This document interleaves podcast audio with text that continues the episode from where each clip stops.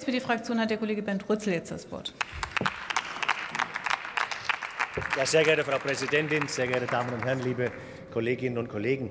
In Ihrem Antrag beschreiben Sie, die Linke, dass eine selbstständige Existenzförderung von Frauen gefördert werden muss. Ja, das stimmt natürlich und das ist so. Und deswegen danke ich Ihnen auch für den Antrag. Und deswegen ist es auch wichtig, das jetzt näher zu betrachten. Meine Kollegin Annika Klose hat es erwähnt, dass am 7. März diesen Jahres der Equal Pay Day stattfand. Und bis zu diesem Tag mussten die Frauen quasi umsonst arbeiten, um das Gleiche zu bekommen wie die Männer. Und das ist durch nichts und durch gar nichts zu rechtfertigen. 18 Prozent sind es weniger. Und wenn man das berücksichtigt noch um Teilzeit, dann sind es 11 Prozent weniger. Warum? Warum? Weil sie in Pflegeberufen, in sozialen Berufen, im Einzelhandel, in vielen Bereichen arbeiten, wo immer noch eine Denkweise herrscht. Der Mann verdient das Geld und die Frau verdient etwas hinzu. Das war schon immer falsch, aber es ist allfordernd und es muss dringend geändert werden. So geht das nicht weiter, meine sehr verehrten Damen und Herren.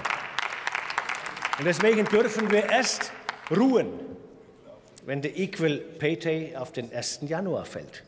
Ich glaube, dann sind wir angekommen und bis dahin haben wir viel zu tun. Und letzte Woche hatten wir eine Veranstaltung bei mir im Wahlkreis mit Helma Sick, die hat zusammen mit Renate Schmidt, die das Elterngeld erfunden hat, ein Buch geschrieben. Ein Mann ist keine Altersvorsorge, kann ich jedem empfehlen zu lesen.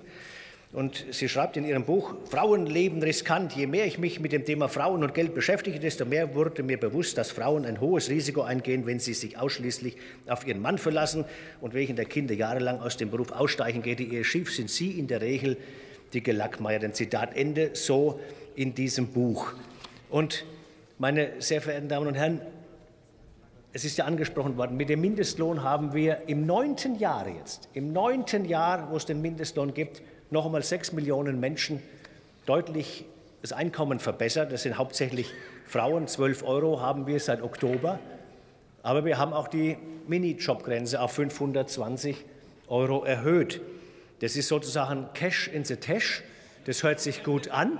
Das hört sich gut an. Aber es ist eine Falle, eine Falle für alle, die darauf angewiesen sind. Für Studierende, für Rentenempfängerinnen und Empfänger ist es in Ordnung. Aber für alle anderen ist es eine große Falle und die Kollegin Reicheneck hat auch darauf hingewiesen. Es entpuppt sich dann als schwere Enttäuschung. Es gibt kein Kurzarbeitergeld, es gibt keine Krankenversicherung, es gibt keinen Rentenbeitrag, der da fließt. Und deswegen haben wir ein zweites getan, Max Straubinger, ein zweites getan. Wir haben nämlich die Grenze zwischen den Minijobs und den Midi-Jobs quasi auch aufgehoben.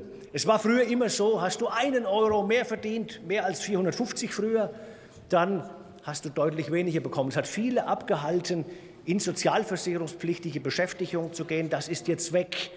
Es lohnt sich mehr zu verdienen, es lohnt sich mehr zu bekommen, es lohnt sich mehr Sicherheit zu erlangen. Und das ist ein wichtiger Punkt. Und viele, viele arbeiten in den MIDI-Jobs und die Minijobs sind nicht das, was wir wollen. Meine Kollegin Rascha Nasser wird darauf eingehen, dass wir auch viel, viel mehr Einwanderung und Zuwanderung brauchen. Und deswegen danke ich Ihnen, liebe Kolleginnen und Kollegen von den Linken, dass Sie diesen Antrag heute eingebracht haben, dass wir nicht nur heute, sondern auch im Ausschuss darüber sprechen. Und eins garantiere ich Ihnen von der SPD, wir werden nicht eher Ruhe geben, bis der Equal Pay Day auf den Neujahrstag fällt. Vielen Dank.